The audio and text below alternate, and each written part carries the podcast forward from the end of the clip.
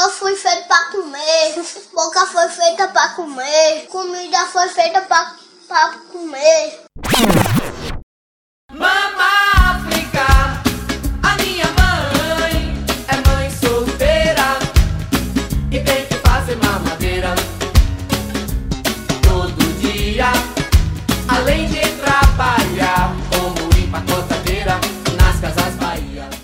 O de comer tá na mesa, meus queridos amigos. Estamos de volta com esse delicioso podcast. Voltamos aqui pra conversar com vocês.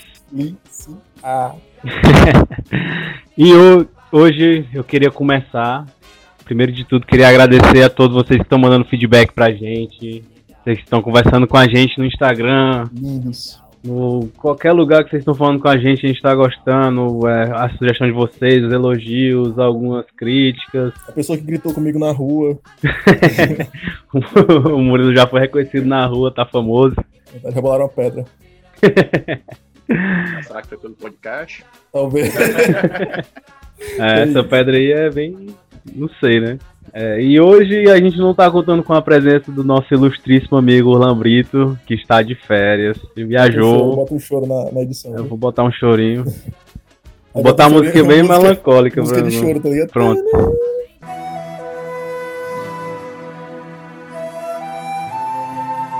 E ele tá descansando. O pobrezinho tá trabalhando morreu? demais. Ah, não, não, tá, é. descansando eternamente não, tá descansando, tem uma data limite.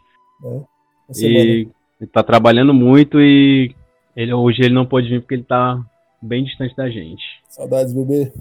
Mas aqui a gente trouxe nosso primeiro convidado aqui do podcast. Eita. Uau. Eu conheci hoje, mas é amigo de longa data aqui do meu amigo Murilo Ribeiro e eu acho que ele vai apresentar melhor Deixa, deixa eu o, apresentar ele. o nosso convidado. E aí, pessoal, sou eu de novo, Murilo Ribeiro, e vim falar sobre comidas. E hoje o tema, assim, é, hoje ficamos só eu e o, e o meu preto Samuel, e a gente resolveu falar de um tema é, polêmico, É, pode se dizer polêmico. pode-se dizer assim. E aí, hoje vai ser a mesa dos pretos, e eu resolvi chamar o meu pretinho, meu amigo Carlos Marley, meu amigo há, há muitos anos. Marley, dá um oi. Oi. Bom dia, boa tarde, boa noite. Olha. É, o nome é Marley Correia. Sou professor de História que do voz. estado e do município. Me beija. É, sou músico também. Toco no grupo de música percussiva Acadêmicos da Casa Caiada, da UFC. Isso, Casa comigo. E vim aqui, né, o Murilo me convidou. Fiquei muito honrado aqui de participar do, podcast. Primeiro podcast que eu participo. Olha, Tô vai tirar um cabaço do Marley. um pouco, um pouco encabulado, né? Meio amatutado, mas é isso aí, vamos lá. No começo é assim mesmo. Começo é assim mesmo, depois tá todo mundo nu, é mal coisa. Sempre é assim. E a gente tá aproveitando a oportunidade aqui do que o Marley tá aqui, né? A presença de, de- São três pretos reunidos falando de comida e nada melhor do que o tema falar sobre a, a comida africana, né? Comidas de origem africana, comidas de influência africana e a cultura, um pouco da cultura africana também vai ser, Afro-brasileira. é, vai ser discutido aqui nesse podcast, né? Ai, que delícia. E aí, a gente trouxe aqui o Marley também pelo fato dele ser ligado a uma religião de matriz africana, né? Se ele puder falar melhor aqui sobre isso, Ah, tu, tu, tu, é, tu é o quê? Então, eu sou candomblessista, né? Eu frequento uma casa de candomblé há coisa de sete meses, né? No candomblé eu sou o que nós chamamos de abian, né? Abian é aquele que tá aprendendo, né? É meio é bicho. sal, é, é, é o bicho. O né? padawan. Pode entrar. Na verdade, é como se a gente estivesse no pré-universitário. A gente tá Ih. estudando ali para fazer. Não o entrou vestibular, ainda. É, para você poder entrar no, no negócio mesmo como é. E é uma fase importante, né, da... Quem é de terreiro, quem é de, de religiões aí, de matriz africana, sabe que essa fase de aprendizado é importante, porque são, são religiões muito sérias, né, muito, muito centradas, muito organizadas, e que trabalham muito com a coisa do... com a coisa do segredo mesmo, né, com coisa de... Nem tudo você deve saber a qualquer momento, você precisa de um tempo para aprender sobre cada coisa, esse tempo é importante, né. Mas eu acho que todas as religiões são um pouco assim, né? De, de- você vai pegando o que você pode, né? Sim, sim, Parada mais. sim. Vai subindo na hierarquia e, e ganhando levels pra poder pegar mais conhecimento. É, o, o- o lance do candomblé é que quando eu falo segredo, não é, não é figura de linguagem, não, não é força de expressão, não. É Ai, segredo tem mesmo. É. Tem coisa. Tem coisa que tem coisa que você não pode saber sobre determinado terreiro, sobre determinada determinada ritual, porque entende que você não está preparado, que você não tem maturidade para lidar com aquilo dentro da religião. Eu nunca ia Não poder é. subir nesse. Tem que ter maturidade pra subir nesse nível aí, né? Eu não- essa maturidade É, aí ter- realmente jamais terei. Ah, pois é, e é, e é isso, né? É, Essa coisa do segredo ela é importante porque ela está ligada ao tempo, né? O, o tempo, nós consideramos também uma divindade, né? um chá. E a gente louva o tempo, respeita o, né, o, o caminhar dele. né? Tipo na Alice, né? Que tinha Alice 2, que tinha um tempo, não, só eu assisti. É- é- não é tão bom assim. Qual Alice 2? O... Alice, o, Alice no, no País dos Espelhos, no Mundo dos Ah, Espelhos. não, não. Não. Alice e o um, Espelho. Não. Viu um e já É, achei um demais. muito- é. O já foi viagem demais pra mim. Eu acho que foi a única pessoa que, que assistiu esse aqui Acho foi que o acho foi o Tim Burton. Mas é do Tim Burton 2 também? É. É? É. Eu acho que ele não viu, não. Ele só Nem o botou o nome Depp dele. viu. Mandem mensagem de apoio pra mim, por favor. Só nesse podcast. Cadê o Lan? O Lan viu, com certeza. É. Mas e aí, Marley? É, assim, qual a tua relação, a relação que tu tem com a comida? Se tu gosta de cozinhar, tu tem o hábito de cozinhar, Uma pequena entrevista. é, de frente com o Gabi. Cara, cozinho sim. Cozinho desde, desde pequenininho, na verdade. Mas, É, eu, eu- minha mãe me criou só até um determinado período da vida, né? eu fui filho único até os 11 anos. E aí cedinho eu ajudava a mãe em casa, tá? ela saía para trabalhar de manhã, trabalhava manhã e tarde, aí ela vinha meio dia em casa só pra terminar de fazer almoço e voltar pro trabalho. E aí como era corrido, então arroz, feijão, coisas mais simples, arroz, feijão, macarrão, coisas mais simples, Acha simples fazer arroz e feijão? super simples. Isso pra mim é uma ciência. Isso é Super dar um simples. TCC. Depois a gente senta direitinho É. e conversa, viu? É, e aí fazia isso e quando ela chegava ela fazia só a mistura, né? A, a proteína, né? Fazia uma Aham. carne, um frango, um lance assim. E aí depois você vai aprendendo, né? Você vai ganhando as skills, né? A diz que é, vai aí aumentando vai de fazendo um negócio level. mais elaborado, aprende ali a fazer uma carne moída, a fazer Olha, um frango. E depois fui morar só, e quando eu fui morar só, o negócio desembestou. Né? Desembestou. olha, eu, eu confesso que eu tenho uma história com o Marley de comida. Que quando eu era mais jovem, eu tava na faculdade. é, Marley me convidou pra comer o primeiro prato na casa dele. E disse: Murilo, cara, eu vou fazer um macarrão à carbonara. E aí gostaria que você viesse. Ele me convidou com semana Ah, de- meu de- Deus, que raiva. Ele me convidou com semana de antecedência. E aí, no dia, cara, no dia da. O pobre Ludi, no dia do- da parada, eu liguei. no- Já era de noite, acho, no final da tarde, era pra eu ir pra casa dele à noite. Mancha, era um dia de. Como é o nome do negócio da UFC que tinha, mancha? Feira das Profissões. É, Feira das negocinho assim. Era. Era, aí a gente se encontrar lá, que eu ia apresentar no stand, tu ia se apresentar em outro, aí eu a gente da de história lá. inteira. O detalhe. Claro, meu chapa. Eu fica com áudio, lembra, né? e aí, tu tinha preparado tudo. Vai, conta a tua versão da história. Depois Ora, eu minha versão, certo. minha versão é a versão certa. Minha versão é a verdade. É. Aí disse, não, vamos lá, a gente sai, se encontra lá no PC, vamos lá pra casa, eu faço o e tal, e tu dorme lá em casa. Na época, hoje a gente é liso, na época era de fazer pena, assim, de fazer dó. E aí não tinha negócio de Uber, né? Então tinha que Era dormir lá em casa. Aí ele, não, beleza, vou, vou, vou. Encontrei ele no meio da tarde disse, não, vai dar certo. Quando foi por volta de 5 horas da tarde, o Murilo chega pra mim, ele vem assim com a cara de sem vergonha do meu lado. E aí o bicho olha e diz, ei, Marcos, um negócio aqui, tu vai ficar com muita raiva de mim, ó, cara. Aí eu, o que foi, Murilo? Cara, é o seguinte, tem uma menina ali que eu acho que ela tá me dando bola. E faz muito tempo que eu quero beijar a boca dela. E a gente vai lá, a galera vai lá pra HM daqui. E eu acho que vai rolar. E aí eu, acho, beleza, né? O que, é que eu posso fazer? Aí ele deixou de ir pra o macarrão na casa, dormir na casa, pra ir ver se ficava com o menino. Nem ficou, cara. Posso saber que era menina? Fiquei curioso. a menina, não vou dizer nomes. mas Era da biologia. era da biologia. E era a Luana Vanessa. E, e aí, ela me Tá chamou. feliz não, Vanessa? Beijo, Luana, pra tu e pro teu esposo e pro teu filho que tu tá esperando, tá bom? o filho que ela tá esperando, né? E aí, minha Eu amiga, pra comer macarrão carbonara. E aí ela me chamou, tipo, ela passou a mão no cabelo, assim, disse, Murilo, vamos pro, pro HM. E disse, caramba, ela tá me dando super bola, tá ligado? Acontece que ela tava só ajeitando o cabelo mesmo, aí eu não fui, e aí não comi a carbona- carbonara, Marley ficou com ódio de mim durante muito tempo, e não peguei a mina também, né? E aí hoje em dia tudo mudou, né? Hoje em dia também não quero mais, não quero mais. Passou. Passou É, mesmo. Passou total. nojo, nojo. Segue não pegando menino. Segue não pegando meninas até hoje. Me traumatizou, Luana, me traumatizou. Tá feliz, Luana? olha o que tu fez, olha o que tu fez. É, mas macarrão carbonara era um prato assim também que eu fazia bastante pra chamar a galera. É um né? dos primeiros, né? Uma das primeiras coisas que eu aprendi a fazer assim, chamava a galera e É, vamos comer o e- carbonara. E macarrão é uma comida muito legal, porque é uma comida muito. que passa de sofisticada muito fácil. Com certeza. Você né? faz um macarrão ali, você joga qualquer coisa em isso aqui, um macarrão a, a Flamarion, um É, macarrão a cavaquinho. Mas- aí pronto, fica chiquérrimo. Mas assim, eu lembro que teve uma época que tu virou vegetariano. Teve esse rolê também. E aí eu lembro que tu cozinhava legal, fazia umas batatas com umas paradas lá. É, eu fazia. Porque vegetariano, né? O lance de você ter que variar, né? Sem, enjoo e tal.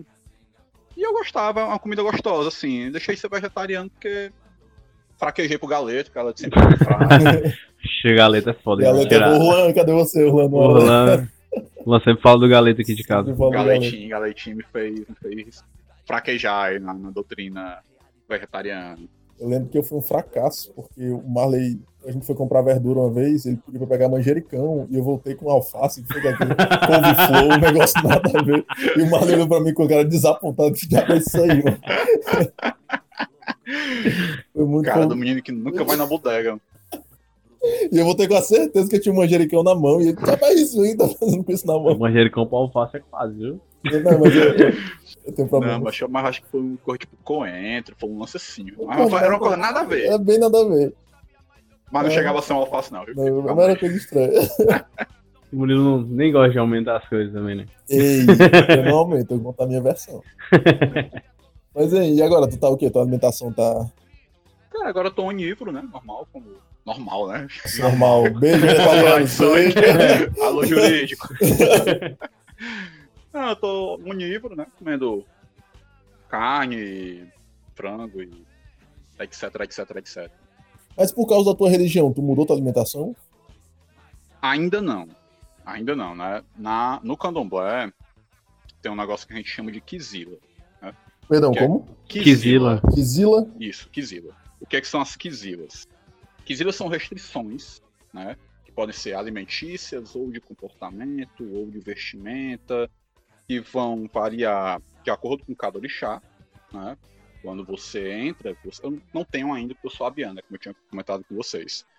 E na medida que você vai se tornando, se torna um filho de santo mesmo, né? Você é, é feito para aquele orixá, você ganha essa restrição. Você passa a não poder comer determinados alimentos, né? É uma coisa muito atrelada com a cor também, né? Das coisas. Tem. É, tem esse lance da cor, mas mais do que a cor, a coisa do alimento em si, né, do Uhum. alimento em si. E aí, para fazer um paralelo, né, não é que não posso. Né, você tem um paralelo com o cristianismo. O cristianismo tem o lance do pecado. Pecado é pecado, você não pode fazer. Verdade. Você fizer, você faz o quê? Você vai queimar no fogo do inferno. Não, você faz, você pede perdão É, se você tem que ser perdoado. E aí você pode pedir perdão. Tem esse plot aí. Ah, então... tá É, mesmo- Então, o que é que acontece no candomblé? É, Você pode, se você for um cabo atrevido, você pode testar a sua quizila. Sabe, eu tô restrito aqui, não posso comer, sei lá, não posso comer nada que tenha dendê. E aí você pode teimar e ir lá e comer uma coisa com dendê. Aí você se acerta com o orixá depois. E aí você leva na É, força você e... pode passar mal, você pode, sei lá. Sim, você sente. Aí depois apanha na rua e não sabe por quê, né? É tipo Tô isso. ligado. É tipo isso. Tô ligado. E aí tem quizilhas que são restritas a cada orixá, né? e tem quizilhas que são gerais, que são para todo, todos, todos os adeptos. É. Por exemplo, a, a- mais, mais famosa, assim, né, a mais certa, é a quizilha de caranguejo. Você não pode comer caranguejo? Não, Eu me dava super bem nessa. Mas tem um motivo- Tem um motivo. Tem um motivo. É, O candomblé, ele tem um conjunto de histórias que nós chamamos de itãs, né? Que são as histórias dos orixás, que são a... A mitologia de vocês, né? É, eu não sei, posso chamar de mitologia? é, de certa forma é. É ofensivo falar mitologia? Não, não, não. De certa forma é por aí mesmo. É, são as histórias aí de como, de como os orixás se encantam, né? Histórias da vida deles. E aí tem um, um- um orixá muito importante, muito forte no Brasil, que é o Baluaê ou o Mulu. É aquele que usam os palhas, que tem tipo um. Exatamente esse, Conheço. aquele que, que usa roupa de palha. É, são personagens de Chitã, vou tentar ser bem breve. É, são personagens de Chitã. O Baluaê, o Oxalá, é, o Oxalá que dentro do candomblé é o, o orixá que seria pai de- da maioria dos orixás, tá?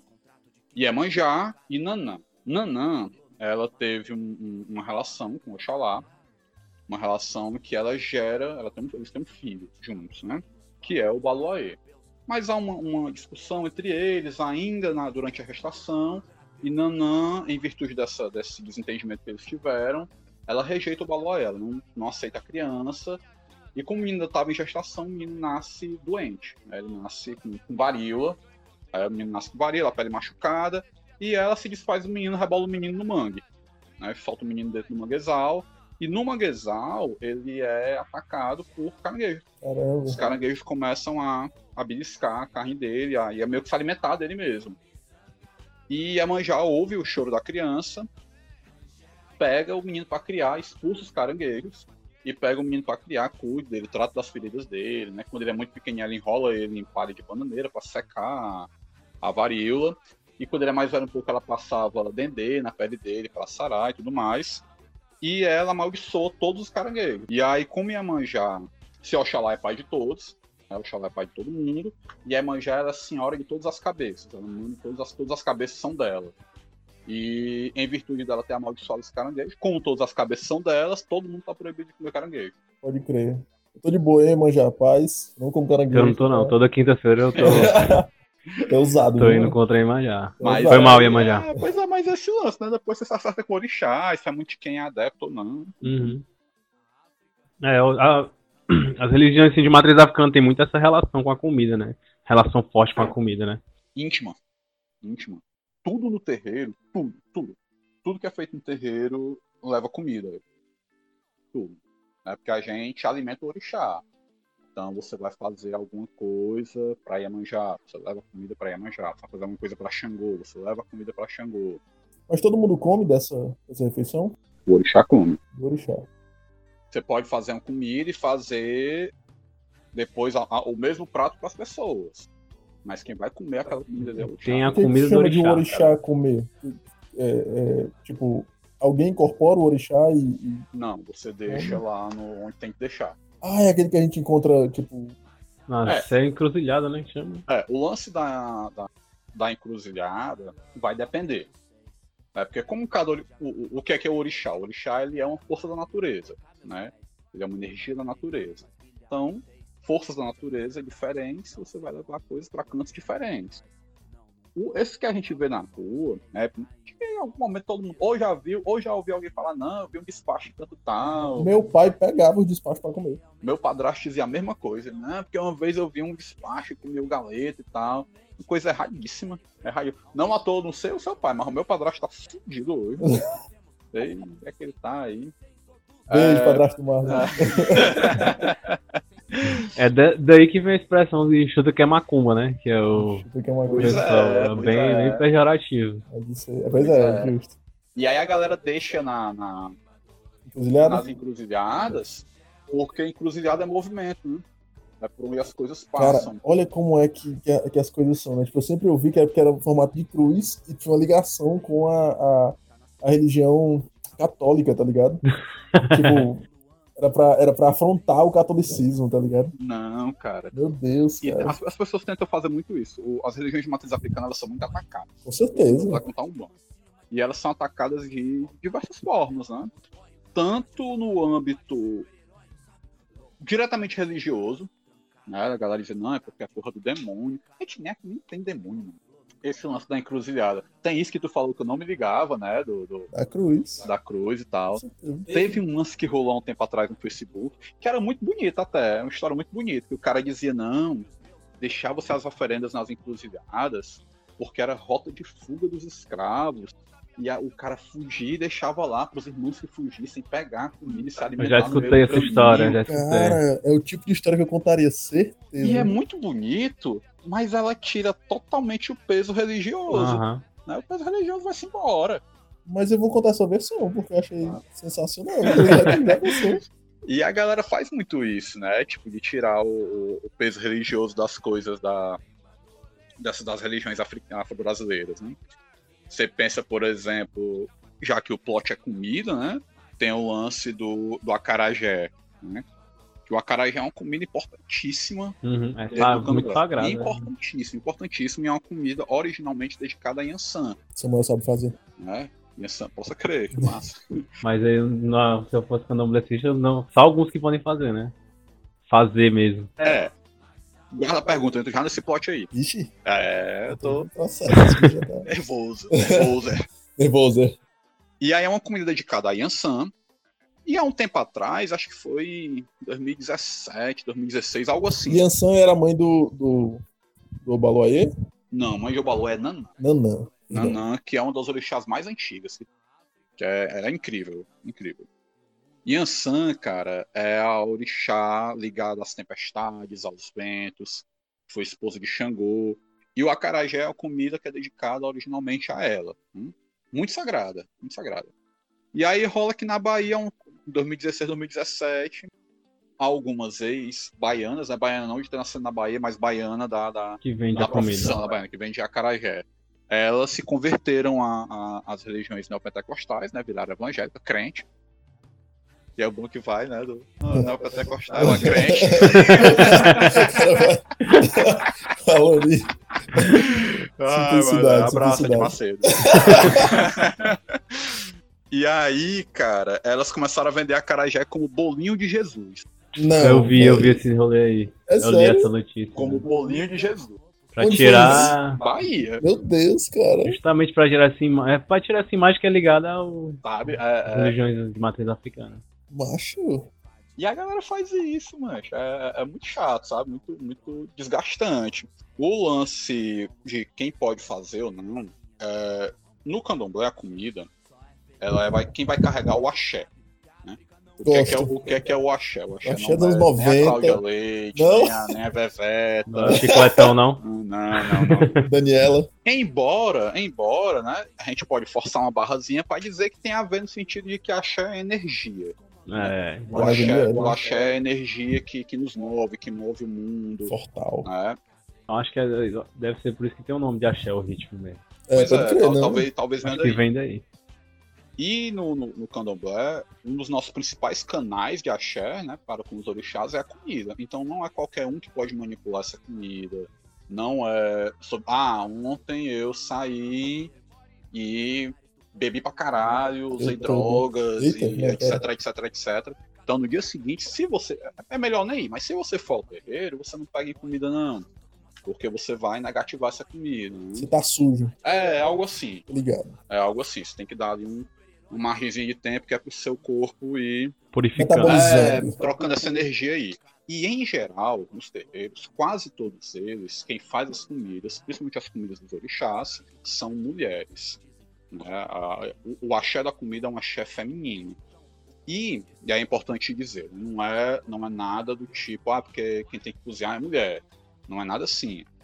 É, a é o, o entendimento, a compreensão de que existe um axé que é masculino e de que existe um axé que é feminino.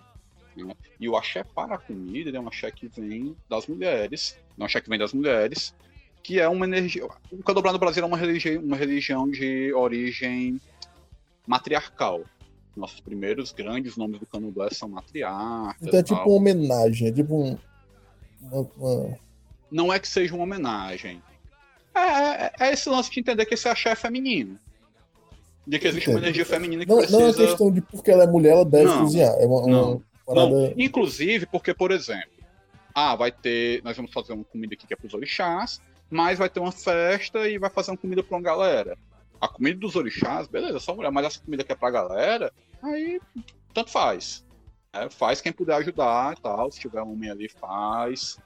Eu, eu lembro que eu conversei contigo uma vez e tu falou que os caras, eles são quem bate o, o tambor, uma parada assim.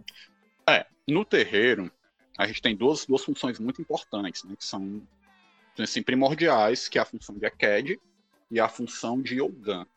Hum?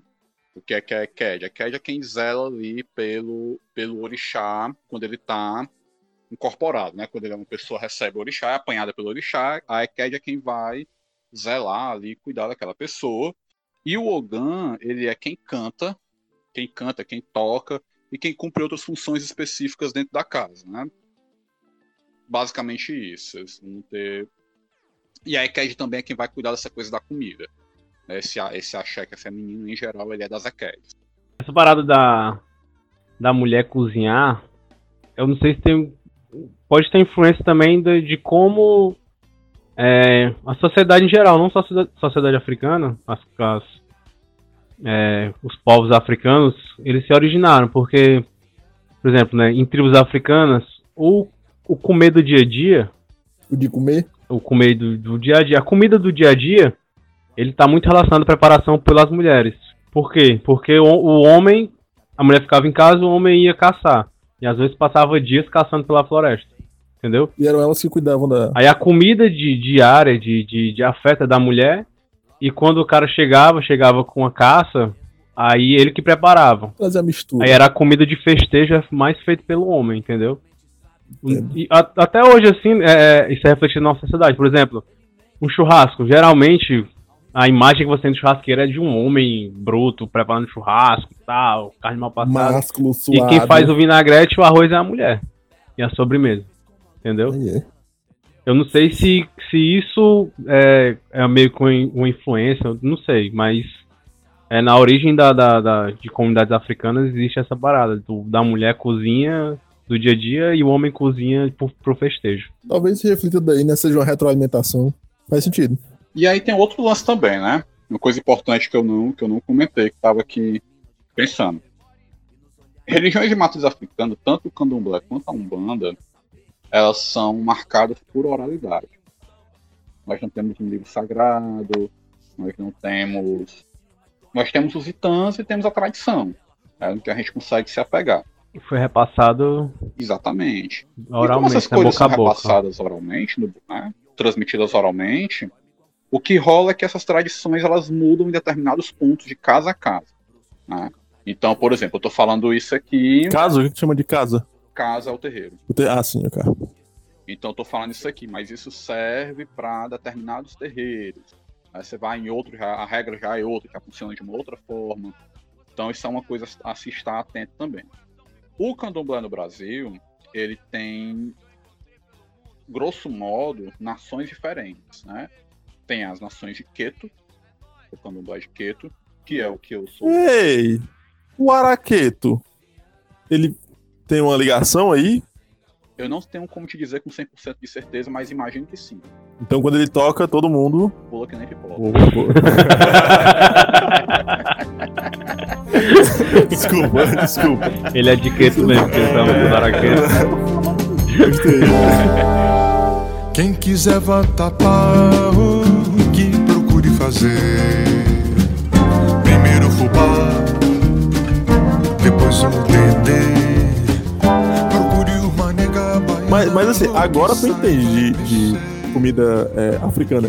Mas enquanto tu crescia, tu teve alguma experiência com comida africana? Sabendo que era. Afro-brasileira? Sabendo que era, não. É. Mas o que, que tu lembra, assim, de. Sem saber o que era? Não. Feijoada. É, feijoada sei lá. O acarajé. É, o acarajé, a minha mãe é que conheceu. Eu vim comer acarajé depois de grande. Eu já. também.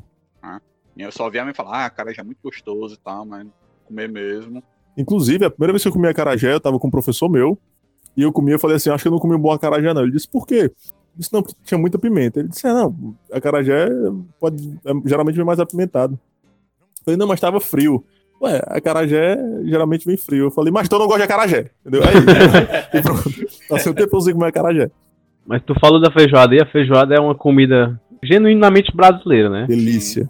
E tem um- um- uma mistificação nela que, que as pessoas conhecem que algumas histórias que não são, que não condizem com o que algum. É, tem, tem várias linhas de pensamento sobre a origem da feijoada, né? A que a maioria conhece é que os negros é, Aproveitavam os restos. é, aproveitavam os restos e, e tinha que comer aquilo porque era resto e tal. Justo. É que eu ouvi na escola. É a que a, que a maioria escuta, né? É. Mas tem outra linha de, de, de pensamento que as pessoas acreditam que, assim, esse tipo de cozido, cozido de miúdo, de, de porco, Uh, é uma coisa que existe na Europa há muito tempo. Uhum. E, tipo, não é, não é uma comida de, de pobre, sabe? É uma comida que a pessoa come normalmente. E é, eles alimentavam a maioria dos negros com essa comida, por ser uma comida bastante gordurosa, pra dar sustância. Porque o negro era um. Ele era uma mercadoria, né? É. E ele tinha que ser bem zelado pra poder ser vendido, ou então pra poder ser usado, né? justo. Então eles alimentavam seu- os negros mais fortes com uma comida de substância que era a feijoada. Sim, sim. Ah, E- então, tipo, a origem não era, não era é, é, sei lá, porque era o que sobrou. Era a Aham. nutrição mesmo que era Isso. legal pra eles. Isso. Nice. Comida É, de substância. o- o- Será que no uniram útil ao agradável e aí, tipo, deram sustância com os restos do corpo? Não sei. aí, Aí po- é, um- é plausível também, né? É assim, ah, esses lances da, da história da escravidão, muita coisa foi escrita já, assim, e muita coisa ainda tá por ser escrita. Uma das grandes dificuldades que nós temos, aí você tava falando dessa história do, do- da feijoada, eu lembrei, né? É, uma das grandes dificuldades que nós temos é material para escrever sobre, Uhum. né? O que é que nós temos de material sobre a escravidão? Bicho, pouca coisa. E o que tem escrito é escrito por europeu, né? É, escrito Né? por europeu, escrito de registro, de registros de, de comércio, porque assim, Rui Barbosa, Rui Barbosa ele foi ministro do Império, foi ministro, ministro da República também. Rui Barbosa Quando- que dá nome à rua e tal. Isso, exatamente. Nossa, a Avenida Rui Barbosa. Quando o Rui Barbosa ele foi, ele foi ministro, tem um- uma das coisas que ele manda fazer, que ele manda desenrolar, é mandar queimar, que conseguir queimar de documento relativo à escravidão, né? A ideia era limpar esta mácula da história do Brasil, né? Tem o que a gente tem que É o que tentam fazer até hoje. Né? Os caras tinham queimado até a gente. Estão tentando aí, né? Estão o tempo todo tentando. A, a política de extermínio é, é muito séria, assim. Eu tenho um primo branco que me queimou com cigarro uma vez. Tu acha que eu posso. Deveria queimar ele de Eu volta. deveria, não deveria. Com certeza, é repara, reparação histórica. O Hugo, te prepara, viu? Vai ter volta. E aí o que rola é que muito recentemente, coisa de 10 anos pra cá, talvez, esse debate racial começou a ficar mais amplo. né? Ele começa a chegar a mais pessoas. Não é que não exista. né? O, o movimento negro unificado, por exemplo, já está aí há décadas lutando e fazendo e acontecendo. A galera mesmo aguerrida e que está aí lutando por direitos faz muitos anos, muitos anos mesmo.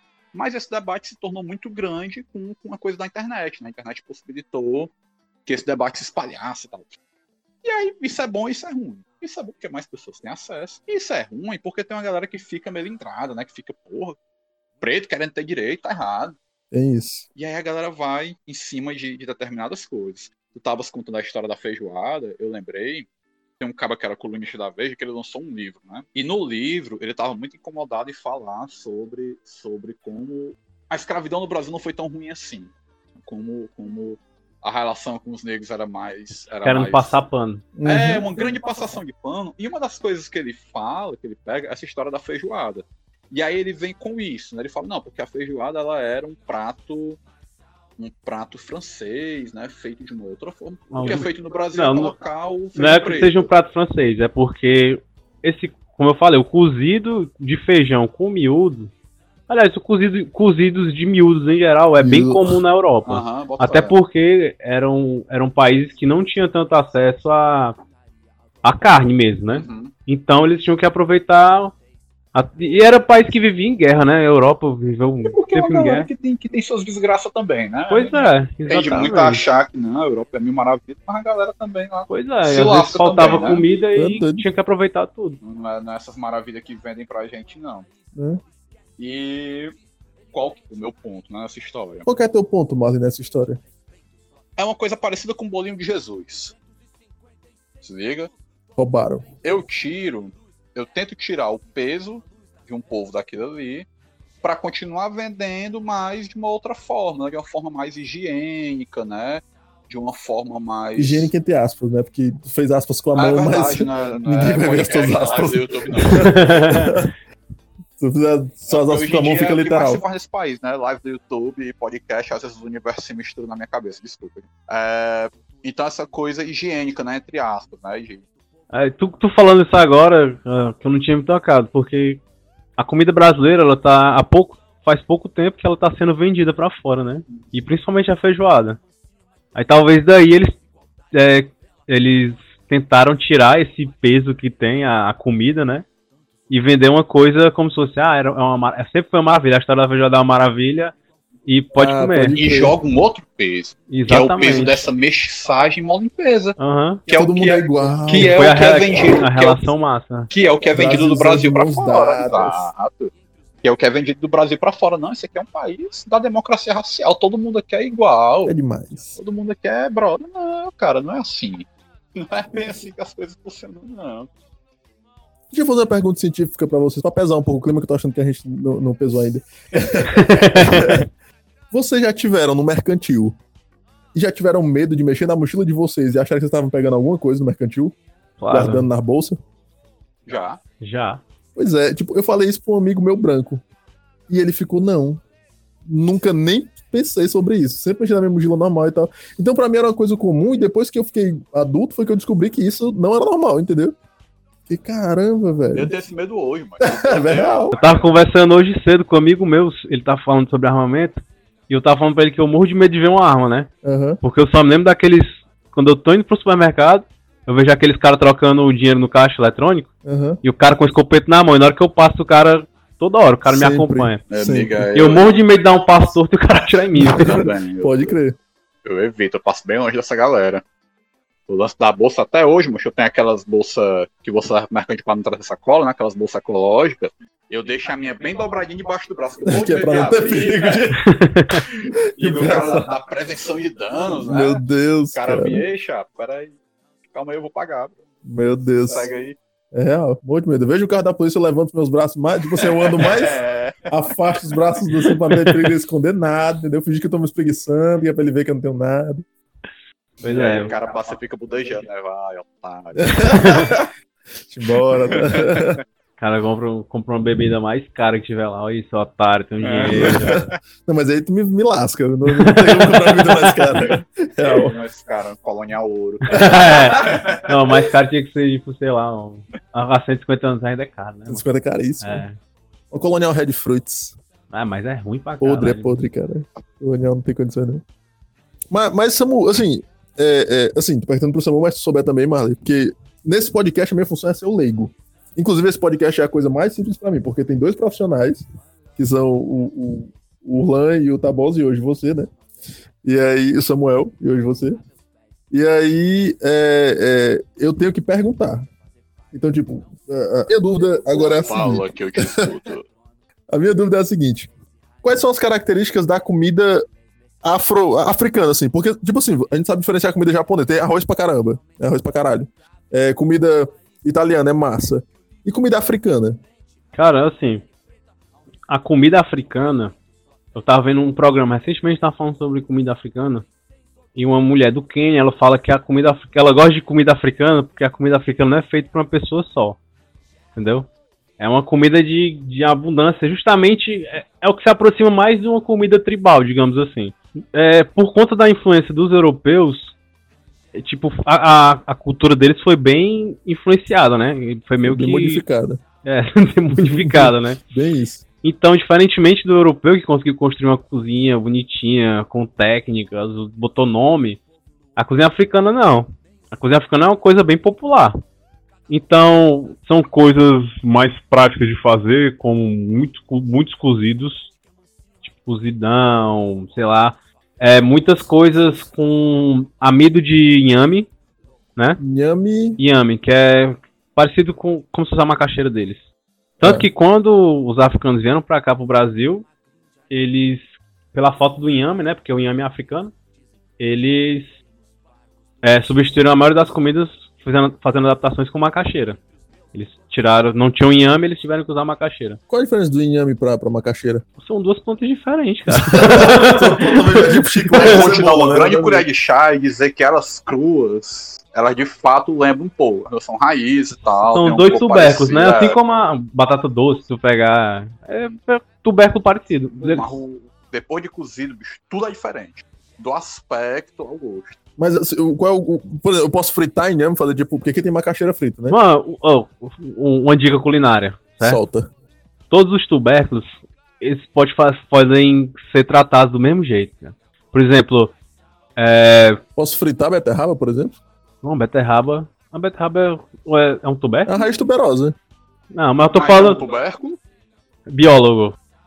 bora profissional. Agora eu entrei em choque. Eu acho que não é Eu tubérculo, acho que não, acho que não. Ó, batata, mandioca, a mandioquinha, inhame, macaxeira. Todos esses você pode é, fazer um, é cenoura, eu tô viajando. você pode fazer um purê, você pode fazer um nhoque, porque todos têm esse tipo de amido, entendeu? Todos você pode trazer do mesmo jeito, tanto que, é, sei lá, posso fazer um nhoque de inhame, posso fazer um nhoque de batata baroa e posso fazer um nhoque de macaxeira. Batata baroa? É a mandioquinha. Mandioquinha, cara. Eu tinha um amigo que tinha apelido de mandioquinha, mas não era por causa disso aqui. Eu nem imagino pelo que seja. Pois é. dele. E tanto que eles tiveram essa facilidade de substituir inhame pela macaxeira porque são parecidos, né? Dá pra tratar igual. É. E tem muito, é, muito esse lance de, de comida e, e- em grande quantidade, né? Cozidos. é, e também fácil de fazer, né? Mas é, é, a gente não vai ver muita fritura, não, né? Na, na comida. Não, acho que fritura mais pelo dendê, porque o óleo que eles tinham acesso era o óleo da palma do dendê. Ah, Dedé é uma palma? Ah, eu não sabia, não. As pessoas que era uma semente, tipo oleaginosa, alguma coisa assim. Ó, é uma, uma palmeira. E foi uma coisa, uma das coisas que eles trouxeram. Um achi bom e versátil. Viu? Pense num óleo que dá pra fazer. Eu sou, dá pra você coar varíola de santo com, com o. Isso Soube hoje, né? Ia manjar, passava e tudo. Pois é, bicho. E você frita as coisas e trata couro de tambor. Tem. Não, Tem alguma ligação entre, entre tocar o tambor e a comida? Tipo, ah, tem tipos de toques diferentes para diferentes toques de comida. tem tipos de toques Poxa, diferentes pra tipo- cada orixá. Mas pra comida. E cada orixá tem uma comida que representa ele, né? É, Nice. E tu, tu, é, tu é tamborista, né? Tipo, percussionista. isso. Eu fui pro show do Marley, Marley é percussionista. e já tentei entrar no grupo de Marley, nunca me aceitaram. Não sou preto o É uma falta de coordenação. Não, tem, tem essa coisa do, do. Tem essa frescura de ter que ter coordenação pra tocar, né? Tem uma besteira assim, né? Aprende, mancho. Nasceu andando, não, tu. É, mas olha como é falador, cara. É verdade. Mas a gente não sabe andar direito até hoje, mano. Mas, Verdade. Mas anda. Vai pra frente, né? o importante é andar. É importante. Michael Jackson não era pra trás, ele fazia sucesso. Axé. Pra chegar bem vilão. Assim sim. Independente da sua fé. Música é nossa religião. A culinária africana atual, né? Tem muita influência também do- dos próprios colonizadores já pegando coisa daqui. Por exemplo, o amendoim. O amendoim foi pra Inglaterra e na Inglaterra. Amendoim é africano? Não, o amendoim é, é americano. Ah. O amendoim é americano. Não como mais. Eles eles levavam, eles levaram pra Inglaterra e ficou muito popular o uso da parte de amendoim, né? Peanuts, parte de é? amendoim, né? Peanut butter. É manteiga de amendoim. E Como é que fala? Como é que já? se você quiser, você volta 10 segundos. Você, Cadê você o escuta. E eles levaram, os colonizadores ingleses levaram para um, as colônias deles lá na África a parte de amendoim, manteiga de amendoim. E hoje em dia é, bast- é bem disseminada na, na cozinha africana o uso da pasta de amendoim.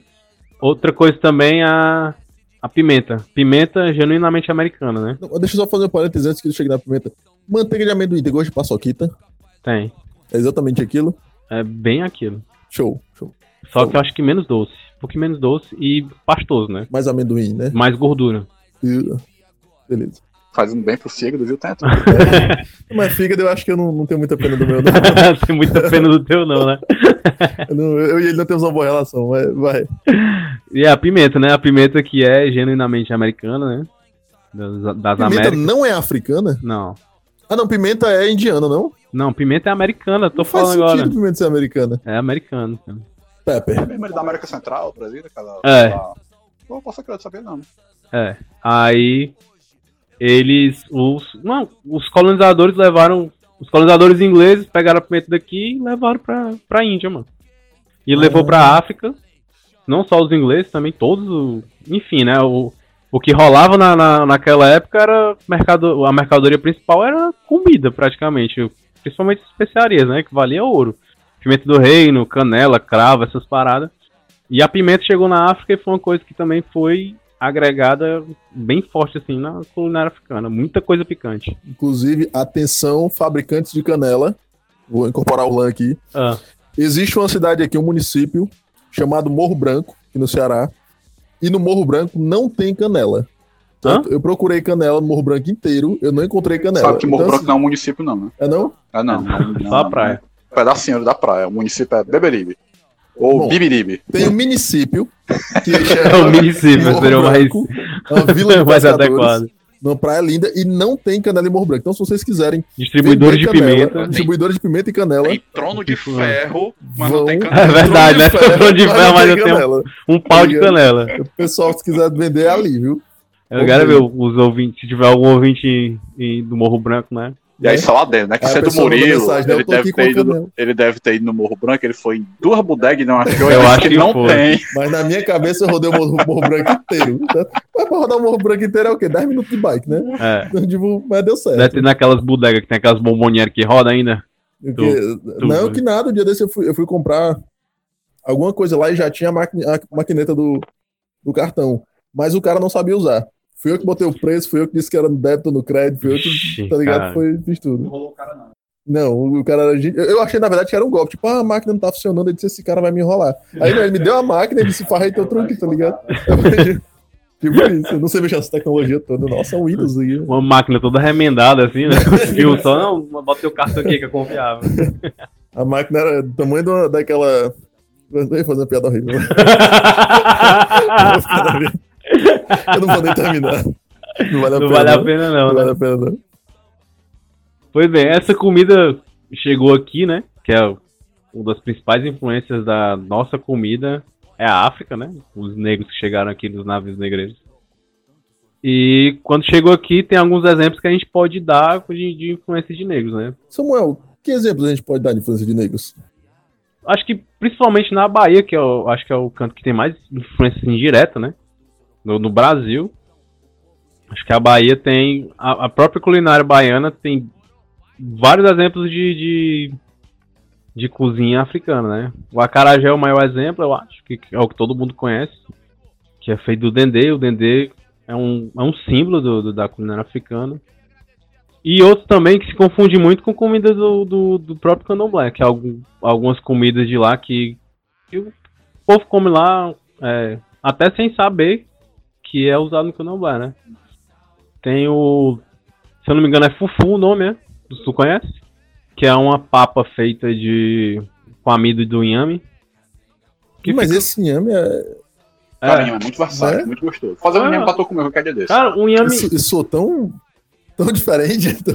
Na minha cabeça pareceu bem diferente. Se tu pegar a macaxeira aqui, velho.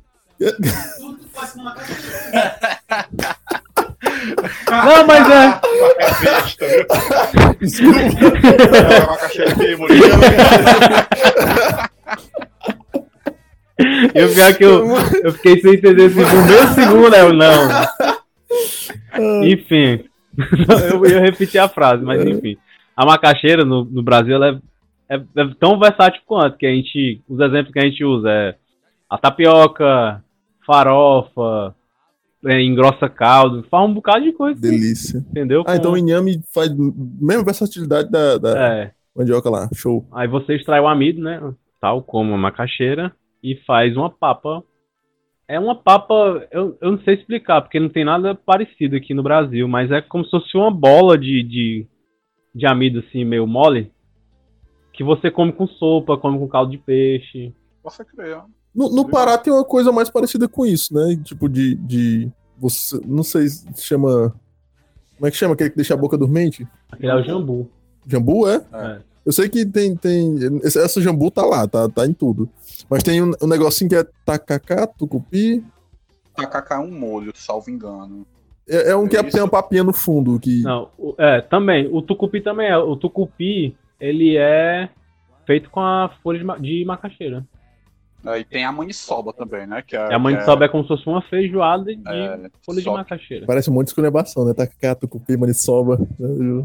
É tomar na maniçoba, otário. É É uma culinária que eu tenho bastante curiosidade. Assim. Nunca fui no Pará, mas eu queria ir só pra comer, velho. Acho que eu soube que a comida lá é boa. Tem alguma comida assim no, no- que tu vê no, no- nos terreiros, enfim? As comidas que tu acha que, que, que as pessoas comem habitualmente, assim? Cara, é, feijoada. Feijoada é uma comida que a gente, que, a gente, que nós dedicamos pra, pra orixá, né? Feijoada é a comida de algum. É, quiabo, a gente usa muito quiabo também. Pronto, quiabo é um. É um, é um Quiabo é o que tem a baba, é? É, É o que tem a baba do mas dá pra quiabo. fazer sem baba. Tu tira a baba do quiabo. Desculpa, tem muitas piadas aqui. Pipoca também, é comida que a gente dedica pra orixá. Aí, mas pipoca, pipoca, Pipoca é. tem vários cantos, né? Tô- Pipoca tô- é o milho americano. É, eu tô ligado. O araqueto, né? Mas deixa, deixa eu, eu, eu te perguntar. Por exemplo, eu tenho pipoca de micro-ondas. Eu poderia fazer pipoca de micro-ondas e oferecer por chá, porque aí eu já otimizo o, o negócio, né? Tipo, eu tenho 10 minutos pra, pra oferecer um negócio aqui que eu tô atrasado, porque hoje em dia eu- a gente tá trabalhando, aí sai pra comer e tal, faço uma pipoca de micro-ondas e ofereço. Pode Cara, rolar? eu tenho 47 respostas pra te dar. eu vou te dizer só assim, não. É melhor não, né? não. Melhor não. Aí tem o acarajé, né? Tem o, o abará, que é o acarajé, só, é o mesmo acarajé, só que ele é cozido em vez de frito. É. É bem gostoso. Cara, já é cozido, é gostoso. É. Não pode. Será? Assim, o acarajé é manchar massa de feijão. É uma massa Pois de é, a gente frita. discutiu sobre isso no. no- Tem um lance com cor de comida, mas não sei, eu não sei a certo quais são, quais são as quesidas de cor de comida, mas muito mais do que a cor, né, como eu tinha dito, muito mais do que a cor é o alimento em si. Então, por exemplo, um orixá não pode comer dendê, ou tem restrições a dendê. Oxalá, por exemplo, Oxalá tem, tem questões com dendê. Oxalá é o pai do Obaluaê da história. Oxalá é o pai de todo mundo. Inclusive do Obaluaê É. da história. Sim. ele tem questões com dendê, tá? Mas não é pelo dendê ser amarelo. É, é uma questão muito específica com dendê, de um outro, de um outro itã e tal. Então, cada, cada restrição dessa, ela vai estar ligada a isso, a uma história, liga? E é muito difícil assim a gente parar pra pensar e separar o que é o que é que vem da África, né? Porque a gente não tem esse ensino na nossa vida assim, né? No, no- no, no geral a gente não vê o que é que vem da África, a gente não não vê a comida que vem da África, a gente não sabe, por exemplo, o acarajé, a maioria das pessoas sabe que é da Bahia, mas não sabe a história que tem por trás da acarajé. O- A história do Dendê, que Dendê é uma coisa genuinamente africana, né? E a gente não tem um contato com isso. né? E é muito engraçado pensar nisso, porque é daquilo que eu tava falando de você invisibilizar os povos que são negros e que são indígenas, né, também. É, quando a gente estuda na escola, agora a galera já tenta trabalhar melhor essas questões. Quando eu estudei, né, a gente ia estudar as contribuições, gente nem se entendia enquanto negro, enquanto índio, Ah, é muito brasileiro. difícil. Aí você ia entender as contribuições dos povos indígenas e as contribuições do povo negro, né, dos africanos. E era muito doido, porque as contribuições, né, e aí várias aspas para essas contribuições, eram comida, né. Não, o índio contribuiu com, com tapioca, torre de rede, com tomar banho todo dia. Porra, É tipo assim, né? O europeu chegou e construiu tudo, fez tudo, É. o índio deu uma tapioca e o negro deu uma feijoada. Foi isso. é isso, Foi é isso. A casa pronta, eles fizeram só oi, tudo bom? É bem isso, sabe? E meu irmão, tomar no cu, sabe? Que, É, que desonesto. Que, Esse podcast não tem nada com, com, Com censura, palavrão. com palavrão, não. Você pode se expressar. Aí, aí é, isso é muito desonesto, é muito violento, né? O, o racismo brasileiro, ao contrário do que se pensa, ele é muito violento, é muito sofisticado. Né? Porque ele trabalha com essa grande falácia que é a democracia racial que nunca houve. Eu acho que é o pior tipo de racismo, né, cara? Esse que, tipo, a galera. Que assim, pelo menos nos Estados Unidos, a galera fala mesmo, tipo, ó, não gostamos de preto. É que não, é tipo, não, a gente gosta de preto, tem até um que trabalha lá em casa, entendeu? Lava meus pratos. Da família, né? Da família, deve ser da família. Vendo? Vai, vai com a gente tá. Natal ele tá lá em casa. É. Trabalhando, feito um desgraçado, mas tá lá em Mesmo casa. que o irmão, meu jardineiro. A sociedade brasileira ainda é escravagista, né? A gente tá em certeza. 2019, mas ainda é escravagista pra caralho, assim, nos, nos costumes, na- na- nas práticas, no pensamento político. O tempo todo é, é desgastante, sabe? É Cara, desgastante. Eu, como bom alienado que sou, eu vi um vídeo no, no Instagram de uma escritora, que eu não lembro quem era, porque eu só vejo assim o vídeo, aí eu reposto e depois eu esqueço quem é, né? E aí ela, ela dizia assim. Um homem do século. XXI. típico, típico. E aí ela dizia assim: se você sabe onde encontrar branco e onde encontrar preto, tem apartheid. Sim, Ah, eu vi esse vídeo. sim, sim. Caramba, sim. é real. Não vai longe não, cara. Aqui em Fortaleza, sabe? Fortaleza, tu chega ali na... Pronto, Murilo, eu e Murilo nos conhecemos há 10 anos. né? Nós, nós frequentamos um cursinho de pré-vestibular juntos, né? Relacionamento duradouro. O projeto Novo Vestibular. era Beijos. Um projeto da, da, da UFC, do curso de PNV. E aí, a primeira vez que eu comecei a ter essa noção foi, com- foi quando começou a entender. Disse, porra, além de ser brasileiro, eu acho que eu sou preto também. Tem, tem- alguma coisa está acontecendo aqui na minha cabeça. E que eu notei isso, esse- essa coisa desse apartheid, desse apartheid silencioso da cidade, foi em 2009. Ou foi 2008 ou foi 2009. Que foram os anos que eu estudei no PNV, não tem como ser outros. É, tinha os livros do UFC, e um dos livros era um livro chamado Encontro Marcado, do Fernando Sabino. E teve uma peça que foi feita ali pelos meninos do Cristo, os Aldeota, salvo engano. E aí ia ter uma peça, o pessoal do, do, do PNV combinou de ver e tal. Eu me vacilei com o horário, cheguei cedo pra cá, cheguei uma hora antes do negócio começar. Tu tem essa mania já, né? Hoje ele chegou uma hora mais cedo também. E aí eu sentei, me perdi na aldeota de praxe. Aí eu me sentei lá, cheguei no canto, me sentei na saída do Cristo. Pra quem não sabe, a Aldeota é o bairro mais chique de Fortaleza. É, pois é, tem isso, né? Esse podcast rola o Brasil inteiro. A Aldeota, é o- é um bairro tipicamente branco. Pro pessoal da América, Aldeota is É, the- Aldeota. Regional 2.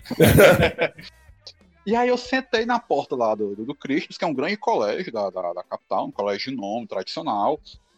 E eu notei, brother, que não tinha uma criança nem que pegava um sol, assim. A galera era branca, assim, cal, assim, essa parede, parede pintada a cal, que você olha, galera muito branca, muito loura, sabe isso? Meu Deus, que é isso?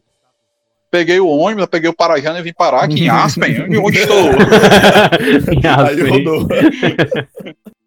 sabe? E foi a primeira vez que eu notei. E, e- e rola isso, né? Desses apartheids que são que não são oficiais, né? É, no, no- Que não estão no papel. Eu estudei no meu quase meu ensino fundamental todo, até a sétima série na época. Eu estudei em co- escola pública. Apesar de ser colégio militar, era dos bombeiros, era Hum. público, né? Sim. Então tinha. O acesso era.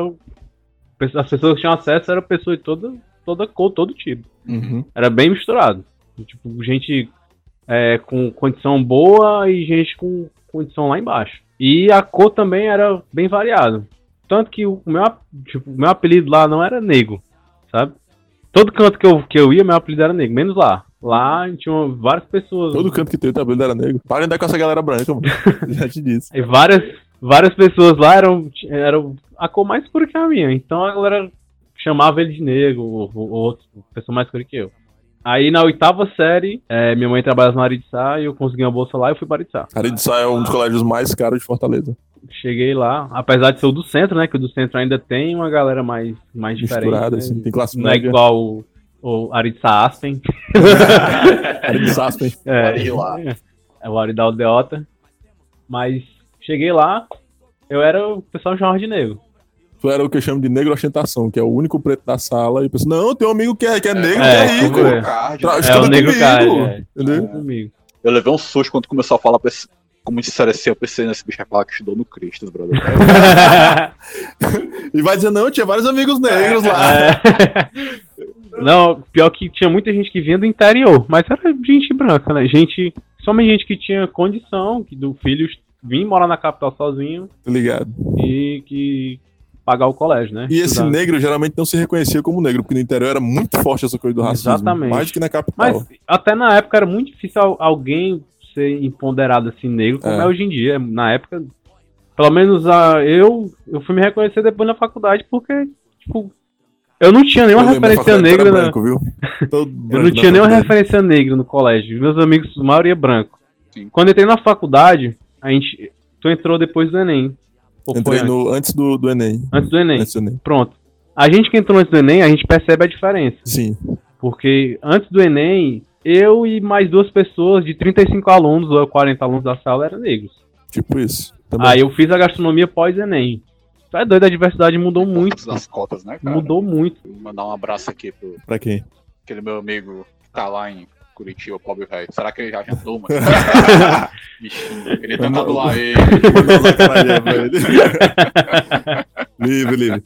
É, e aí, eu, eu, eu lembro que no PNV, só, só um comparativo, um comparativo, assim, não vou nem falar da minha experiência, não, que foi parecido com a de vocês. Em tal momento eu olhei na minha escola e eu percebi que eu fui de escola particular e pública, e aí eu percebi a diferença também. Mas tu, tu percebeu que os nossos professores nesse projeto que a gente estudou, o PNV, eram brancos? Sim. E os alunos, os alunos eram misturados, mas tinha muito negro entre os alunos. É, mas os professores eram quase todos brancos. E aí eu, eu percebi que, tipo, o conhecimento, ele também, ne- nessa, foi nesse momento que eu percebi que o conhecimento também tem cor, entendeu? Tipo, quem, quem passa o conhecimento Tu percebeu isso na é um época? jeito- na época, eu tinha o que? 12 12 anos, eu não vou dizer a minha idade. 12 anos. Enfim. É, eu tava, tava- a gente tava comentando aqui antes de começar o podcast que a principal referência de comida brasileira aqui no, que a gente tem na gastronomia é o Câmara Cascudo, que era um cara branco, um cara rico, da, da era o, como é que se diz, o da... Camará Cascudo? Câmara Cascudo. Luiz da Câmara Cascudo. Ah, é brasileiro? Ele é, É, brasileiro. Era integralista também. Integralista, pra quem não sabe, Marley, o que é? Cara, integralismo. Murilo, o integralismo era um movimento fascista tipicamente brasileiro, né? Fascista? Passivo. Já não como arroz integral. Você Ah. acabou com a comida pra mim. Não como arroz integral mais. É isso. É, Leite que integral. tentava copiar, se espelhar, né, claramente na- nas doutrinas fascistas do Mussolini, sobretudo do Mussolini, né, que entende a sociedade como um grande corpo, né, eles eram corporativistas, onde cada um precisava cumprir determinada função e aquela função precisava ser cumprida para sempre, né? Aí aquele papo, muito zelo pela família, um apego, um apego religioso muito grande Ih, já, já ouvi isso antes. uma galera que vestia uniforme, uma galera Hum, organizada militarmente, hum. é, que pregava muito o valor do trabalho, né? Como é importante trabalhar, tem que trabalhar. Calvinista demais. Era uma galera complicada. Tinha o seu próprio, como bons fascistas, né? Eles tinham o seu próprio cumprimento, né? Na época era o Anauê, hoje em dia é mito, né? Opa! Tá esquentando, tá esquentando. Alô, jurídico! Abraço. É, e é isso, né, galera? É, é um movimento bem peculiar.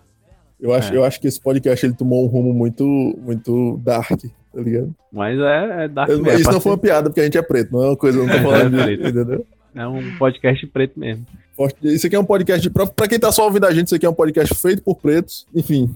E o Câmara Cascudo, em várias passagens, é racista, é, é machista pra caralho também. Sério. É, é a referência que a gente tem, cara. Então, muita coi muitas coisas que a gente aprende são distorcidas, né? Muita coisa que a gente tem como verdade é, to- é totalmente distorcido.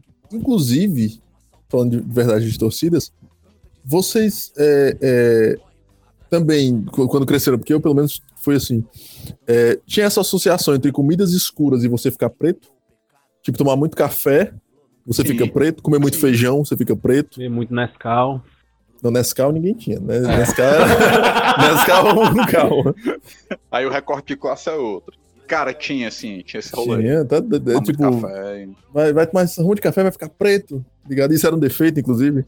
Mas comida é uma parada muito. É um estigmatizante, né? Tipo, existe a comida de rico e a comida de pobre, né? Sim. E geralmente a comida de pobre é associada às comidas de origem africana, comida. umas comidas mais populares, né? E a comida de rico, a de rico é mais De a. Hitler, não, de por Hitler, favor. não. né? É porque falou tanto, O de. Hitler é pala. Aí a comida de rico é mais a, a que, é, que tem influência europeia, né? Aquela coisa mais, mais delicada e champanhe, um É, pernil, fazão. Tem um professor meu que me disse uma frase que falou, falou assim, ó, quando, não era uma aula de. Vou dizer a cadeira que eu vou dizer o nome do professor, mas enfim. Ah, o pro- o professor foi de gastronomia? Foi, Então foi em francês que ele falou. foi não. Não Ele foi? falou assim, ó, se você quiser montar um restaurante, você tem que definir qual é o seu público-alvo. Você nunca vai fazer uma comida pra todo mundo. Porque se você fizer um- um- uma comida, chegar gente da classe baixa, gente de classe alta não vai lá. Você for fazer uma comida pra gente de classe alta, gente de classe baixa não vai, não vai lá. Justo. Então você não vai conseguir misturar. Porque a partir do momento que um canto é, é- é frequentado por classe mais pobre, a classe alta deixa de ir, porque deixa de ter exclusividade. Pode crer. Ele falou que no planejamento do restaurante você tem que deixar, tem que deixar isso bem claro, qual é o, o público-alvo, né? Sim, A o classe. recorte né, do restaurante. Uhum. E eu falando dos restaurantes que são mais conceituados assim, né? Comida mais cara, a gente não vê tanto a comida africana sendo vendida dessa forma, né? Pode crer. Comidas. Principalmente comida europeia. E hoje em dia tá tendo mais. Teve a venda recente da comida brasileira dessa forma, né? Principalmente pelo Alex Atala, que é o chefe mais conhecido aqui do Brasil. Ah, ele aparece no, no Mesa do Chef Chefe. Taylor. Eu gosto do episódio dele. É, aí tem a comida, a comida oriental, principalmente comida japonesa, que também já tem uma cultura de, de comida bem consolidada, né? Já é- também é vendida. E cozinha africana, assim, é muito, muito difícil você achar, principalmente aqui no Brasil, algum lugar que venda comida africana dessa forma. O programa que eu assisti era um chefe da. Era um chefe da África do Sul. Mas ele usava as comidas de origem africana, insumos africanos, mas era um sul-africano branco, né? Sim, sim, tem esse rolê. eu, eu, eu na hora que eu vi lá o, a descrição do episódio, tal, chefe tal, sul-africano, faz comida da África, aí eu massa. Aí quando eu abri, era, o cara era branco. cara, o cara Aí eu fiquei, do lado é. do apartheid, né? É. Eu tenho um amigo que ele. Que ele que, só um parênteses, eu tenho um amigo que ele mora no, no Santa Catarina. Abraço, Anderson. E aí ele, ele é. É um bandista, eu acho. Não, acho que ele é candomblessista. E aí, nossa, olha a minha cabeça, né? Tipo, eu não sei diferença. Desculpe, Anderson. Não sei o que, que tu é. é. Mas ele é um dos dois. E aí ele disse que no terreiro dele, ele é o único negro. Todo mundo é branco. Isso é apropriação cultural. Não? Só eu tô nessa? Tá bom, então. Sabe que era É uma assim, bandeira que ia levantar aqui, todo mundo ia apoiar. Eu não vou. Doido pra lacrar. Eu quero é polêmica. ai, ai. Eu quero é passar mal. Cara, o lance da apropriação ele é muito delicado, assim. Porque se torna apropriação quando você pega aquilo ali e você corta aquilo da origem. Como, por exemplo, a feijoada que a gente tava falando. É, e como feijoada desconstruída. Tu tá ligado? Que, que a Não, galera. que a feijoada desconstruída. Cara, feijoada desconstruída, e a galera vende o feijão. É um negócio bem até gostoso, na verdade. Eu comi. Vem, tipo, em porções separadas. Vem um bolo, mesmo, uma bolinha de feijão. Com, tipo, moe tudo, faz uma bola separada, manchar uma onda. É eu tipo não sei explicar direito, não. uma bola de feijão. Eu não sei explicar direito. O feijão triturado e, e frito. É algo assim. Não é um bolinho de feijoada, porque tem o rolê do bolinho de O feijoada. bolinho de também. feijoada é comum no galera Rio de pega- Janeiro. A galera pega o a feijoada, passa no liquidificador, frita e dá pra você comer. E é top. Isso parece. E é o quê? É É top. top. Eu nunca disse, tinha entrado no meu podcast antes. Nunca pensei que ia contaminar o meu podcast. Esse bolinho de feijoada é o. A galera, tipo, faz uma feijoada no sábado no restaurante. Todo sábado tem feijoada. Aí eles aproveitam o resto da feijoada e faz bolinho pra não se perder. Pois é. E aí rola da galera desvincular, né? Da galera cortar e deixar pra lá. Eu tô usando isso aqui, mas isso aqui não importa o que vem. E aí tava falando dos restaurantes africanos. Aqui e acolá ainda rola um negócio, mas muito singelo, não cresce. O que é que cresce? Quando o cara vende comida brasileira. É. É uma comida que pode é brasileira, né? Não tem esse negócio de, de, bran- de preto, de branco, é brasileiro. Todos iguais, né? É, Rola, tem esse rolê aí. É, Quando, quando desvincula é, é o que vende, né? Exatamente. Eu falei, né? Pelo menos tem. um- Eu, eu vi um restaurante que era, pelo que eu vi, era conceituado assim. Que era uma comida africana realmente, não era comida de lá, mas só não era. Um, um, o chefe era branco, né? Mas ninguém é talvez. perfeito, ninguém é perfeito. Eu já vi também no, no, no próprio Chef's Table, tem uma chefe que é que ela é do, do sul dos Estados Unidos, que ela tem um restaurante que é bem as memórias dela. Aí é uma comida mais afro-americana, porque afro-americana, tu, tu chega lá, é, a comida é bem diferente do que tem aqui, velho. É Sério? bem diferente. Tipo assim, né? As técnicas, os tipos de preparo são bem parecidos, mas os insumos é muito diferente, né? É lá é o que? Hambúrguer? Os insumos dele é Não, lá, hambúrguer. lá Hot dogs. tem, tem aquela parada, né, do, do, do frango frito, né? É um Ah, pode- símbolo, Ah, esse, o símbolo dos negros lá é frango é um frito. símbolo, né? é um símbolo bem racista do, do que Melancia também é um símbolo bem é, a racista melancia lá. que, que os brancos faziam chacota, dizendo que negro só comia frango frito e comia melancia. Mas o frango frito realmente é um, um alimento que era bem comum no, no- no- nas comunidades negras da época, né? E inclusive o KFC, o pessoal disse que o que, que criou a receita foi o negro, né? E o cara pegou. É o Coronel Sanders lá, né? E ela fazia mais frango frito, né? E é, até tem esse debate também em outro. Peraí, agora que eu entendi o que é, é, o, o UFC é fried chicken. É, alguma coisa Tipo fried chicken. Kentucky fried chicken. Exatamente isso. Ah, caralho! Macho, agora que. Tudo. Hum, caceta, macho. Tô de é. cara. É, Tudo bem. é. Eu tive que aprender alguma coisa aí. rolava essa parada do, do, do frango frito ser associado né, negativamente aos negros e eles depois acabaram se apropriando. E tem outro programa também, que eu me esqueci qual é, que eu vi, que era um chefe negro falando exatamente sobre isso, dizendo que, tipo, ah, todo. agora eu sou um chefe, eu sou negro, vou montar meu cardápio. E vou montar frango frito. Mas aí todo mundo vai. Você é motivo de chacota, falar, ah, o negro vai fazer frango frito. Aí ele pegou e falou, não, foda-se, é o que eu comi, é a minha, é a minha memória, então eu vou fazer frango frito. E deu certo o restaurante dele? É, pelo visto lá, o cara apareceu num. Teve um programa dedicado pra ele. Aí foi. É, Nice. devia ser, Isso aí. ter um respaldozinho. É, eu nunca apareci na televisão, não. Eu fui preso. Não, mentira. Nunca fui. Desigualdade, as favelas, os boy Atrás de um salário, uma pá de super-herói, sabe? Louco, tantos orfeus trancados Nos contratos de quem criou o pecado Dorme igual flor num gramado E um vira-lata magrinho de aliado Brusco, pique o cantar de pneus Dizem que o diabo veio nos Então, pessoal, o de comer de hoje foi esse. Falamos, debatemos. Foi um episódio bem dark, como o Murilo disse. Assistir aquela série Literalmente. Foi discussãozinha, né? Um, um, um teor um pouco diferente, mas ainda a gente conseguiu fazer nossas piadas. Marley, muito obrigado por enriquecer nosso, nosso de comer, por botar o seu ingrediente, seu temperinho no nosso de comer. E a gente, enfim, é um tema que eu acho que todo mundo deveria, deveria discutir em todos os âmbitos da vida, não só é, relacionado à comida. Acho que a gente tem que falar de, de, de pretitude, de negritude, de movimento mesmo no, no- dia a dia, no- no- desde o de comer até o, o porquê da gente fazer as coisas.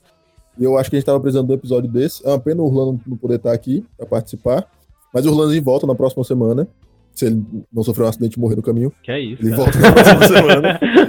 E, e, enfim, foi um belo episódio. Ah, eu queria agradecer ao convite, né, a- confiança aí. É, agradecer a audiência, né, também. Como, é, né, é, radialista todo.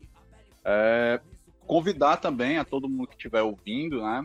O grupo de música percussiva Acadêmicos da Casa Caiada está com um espetáculo chamado Que Caboclos São Vocês. né? Nós tocamos aí músicas de ritmos norte, nordeste, né? Músicas aí de matriz africana, de matriz indígena, músicas ligadas à tradição sertaneja. Um espetáculo bem legal, vai estar em cartaz no Teatro Universitário todas as sextas-feiras de agosto, né, às 7 horas. E é bom. quem for, né, chega um pouquinho mais cedo para comprar o ingresso. Ingresso 10 reais a inteira, 5 a meia. né, e é um espetáculo bem legal, bem bonito. Quem Vale a pena, galera. junto.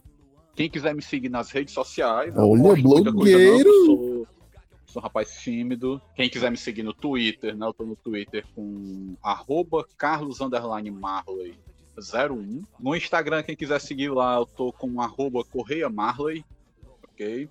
E é isso, pessoal. Obrigado. Bom dia, boa tarde, boa noite. Forte abraço a todos. Axé. Parece Maurício Matar finalizando o vídeo show. O né? Maurício Matar não, Maurício cara. Matar, Matar, É o- Aliás, por onde anda o Maurício Matar, né, cara? Que levou. O Difim levou o Maurício Ai, meu Matar. Deus. É porque eu confundo os brancos, com desculpa. o Miguel Falabella. É Miguel Fala Bela, gente. Beijo, Miguel. É, ah, sim, é, eu sou Mumu das Galáxias, minha rede social. Arroba. Se quiserem me seguir pra ver eu fazendo água com açúcar. E é isso. Um beijo e muito obrigado. E vocês quiserem ver meu trabalho, ver foto de comida lá, eu até vou postar ainda. Eu fiz uma vez um, um jantarzinho de comida quilombola. Eu fiz umas comidas de origem africana. É? Fiz. Eu vou, vou postar ainda no meu, no meu Instagram, se vocês forem lá, arroba Samuel Regis Gastro. Arrasa, viu? Já comi. E. Ah, a agra- comida. Lembrando. Talvez. É, só queria agradecer também é, vocês todos que estão apoiando a gente, vocês estão mandando seus comentários. Podem continuar, que a gente tá gostando muito. Muito obrigado, amor. Repassem pros seus amiguinhos. Fala que a gente é legal, que a gente fala besteira, mas é uma besteira legal. e a gente espera vocês no próximo episódio. E sigam o Lambrito. Se ele tiver 2 mil seguidores a mais daqui pra, pra semana que vem, ele volta. É. E até o próximo episódio, pessoal. Um beijo pra todos vocês.